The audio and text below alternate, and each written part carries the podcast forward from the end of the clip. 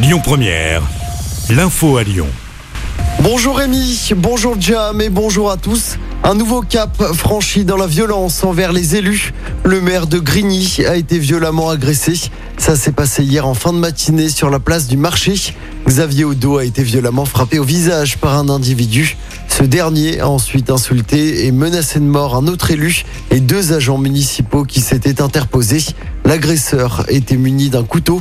Il a finalement été interpellé. Verdict attendu tout à l'heure au procès de Nordal Lelandais aux assises de l'Isère à Grenoble pour le meurtre de la petite Maïlis.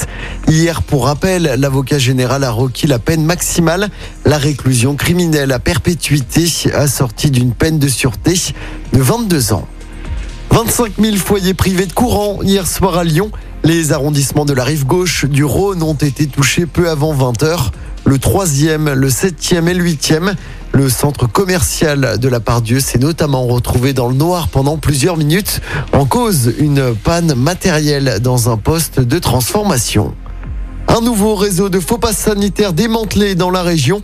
Une quinzaine de personnes ont été interpellées dans l'agglomération lyonnaise. Après six mois d'enquête, elles sont soupçonnées d'avoir écoulé 30 000 faux passes revendus à près de 200 euros. Du monde encore attendu sur les routes de la région avec le coup d'envoi des vacances pour les Parisiens ce soir et la deuxième semaine de vacances pour nous. Les axes qui mènent aux stations de ski de la région seront saturés. La journée de demain est classée rouge dans les deux sens. En revanche, la journée de dimanche est classée verte dans les deux sens par bison futé. En sport, Cocorico, la biathlète française Justine Bressas-Boucher, championne olympique à Pékin, elle a remporté la Mastart ce matin. C'est la 14e médaille pour la délégation française, la cinquième médaille d'or. En basket, l'Asvel joue ce soir en championnat. Les Villeurbanais, deuxième du classement, affrontent Nanterre. Coup d'envoi du match à 20h à l'Astrobal. Et puis en football, début de la 25e journée de Ligue 1.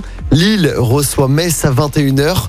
De son côté, après sa belle victoire contre Nice, la semaine dernière, l'OL devra confirmer dès demain sur la pelouse du RC Lens. Boateng fait son retour, Dembélé est suspendu. Coup d'envoi à 17h, l'OL, pour rappel, est septième à 5 petits points du podium. Écoutez votre radio Lyon Première en direct sur l'application Lyon Première, lyonpremière.fr et bien sûr à Lyon sur 90.2 FM et en DAB+. Lyon Première